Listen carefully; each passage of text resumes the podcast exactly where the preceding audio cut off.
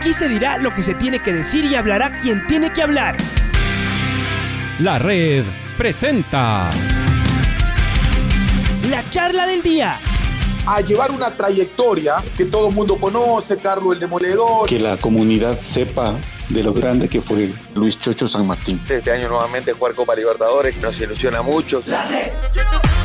Los protagonistas lo dicen todo junto a los periodistas de la red. La camiseta más linda que me pude haber puesto en mi vida, ¿no? La camiseta de la selección. Los grandes clubes no priorizan competiciones, las disputan. En este año 2021 la selección se juega prácticamente su futuro. En donde estés y a la hora que tú quieras.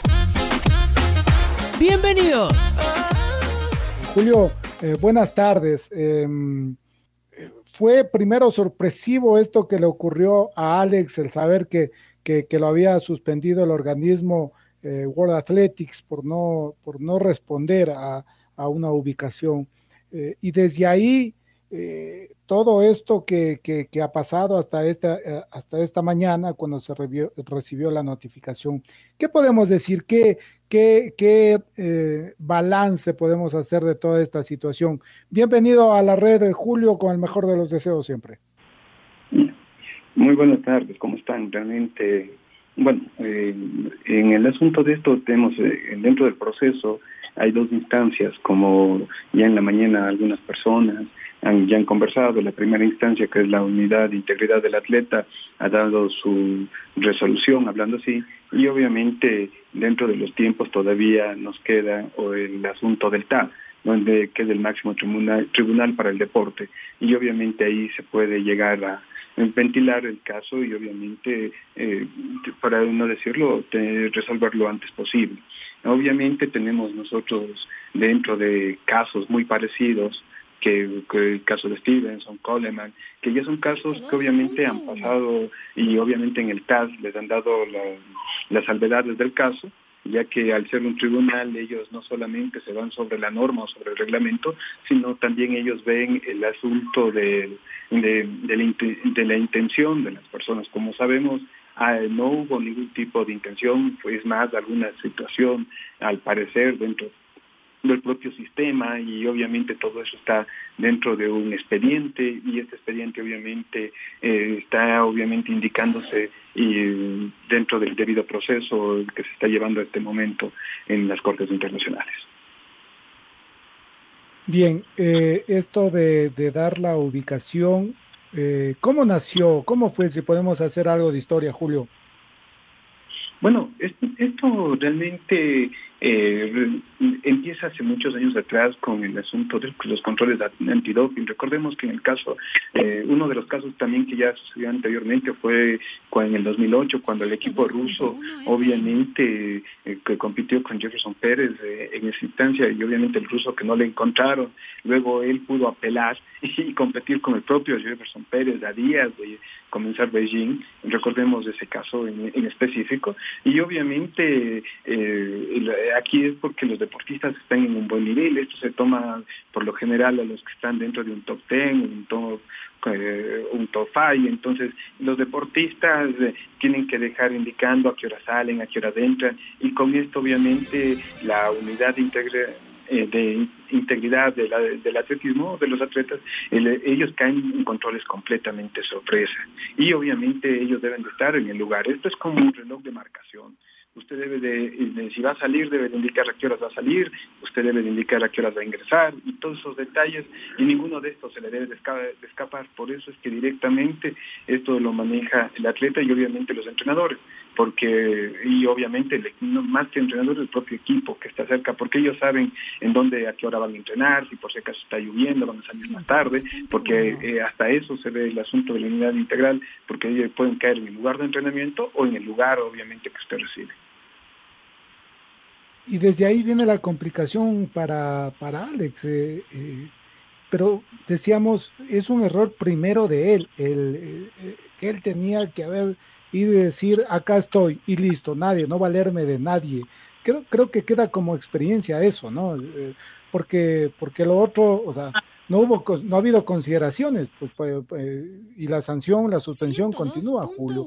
es un tema que primero debe ser del deportista y después su entrenador no sé. Cómo cómo se dio todo esto en, el caso es bueno también repasarlo y que quede de, de experiencia en serio para el resto de nuestros deportistas bueno, eh, recordemos que el año anterior también vienen algunos, bueno, eh, entendamos a cada uno de los organismos. Eh, los organismos, hay organismos que ven sobre la intencionalidad de un acto y otros organismos que van sobre la norma. Obviamente la organización integral, en este caso, ve sobre la norma. Ellos dicen sí o no, estás o no estás pare de contar, no observan nada más y obviamente ellos van sobre la norma y determinan o encuentran este tipo de hallazgos. En el asunto del TAS obviamente se, eh, se genera este otro tipo de situaciones donde que ellos van sobre las pruebas y obviamente sobre los descargos que se puedan entregar ahora.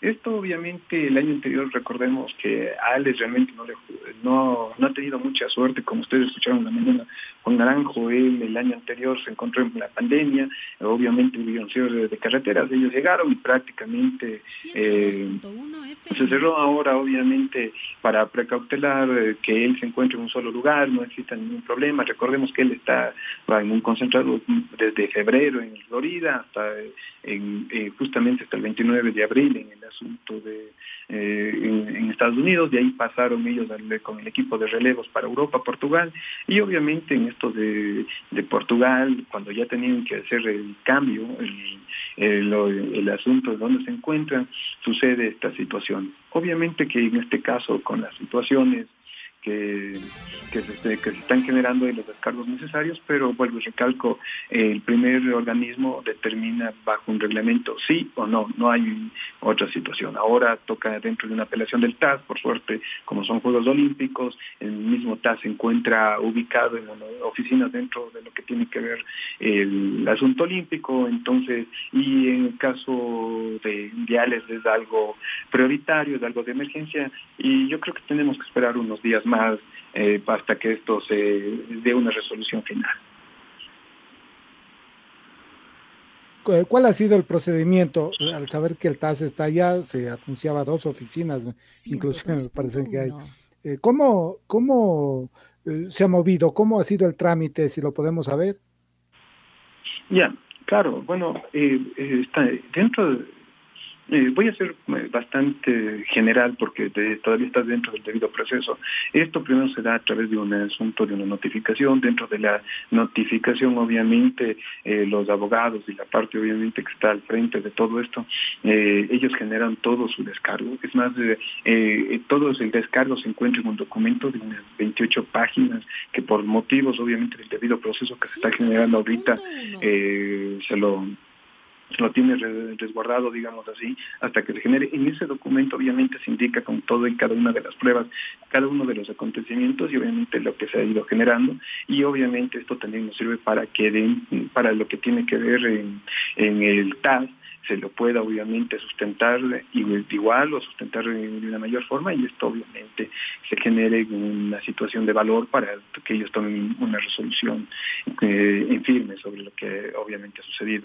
Ahora, obviamente uno de los controles sucede cuando él está en, él está en el, campeonato del mundo de relevos, o sea, hay situaciones que, eh, que obviamente demuestran que Alex no se estuvo escondiendo, que hay una situación, obviamente que él estuvo dentro de, sus planificaciones y al parecer eh, todos son seres humanos, no es que eh, allá en, Europa son menos seres humanos que acá, entonces parece que por ahí también ellos, van a tener que tener todos estos sustentos porque Alex estuvo también dentro de competencias y dentro de eventos previamente programados, o sea, es un montón de cosas que ahorita de atenuantes que se pueden tener, pero que hay que respetar el debido proceso para que esto obviamente funcione en los descargos. ¿Cómo está Alex? Eh, ¿Qué se sabe lo último de él? Al leer su comunicado también, pero eh, ¿cómo está él?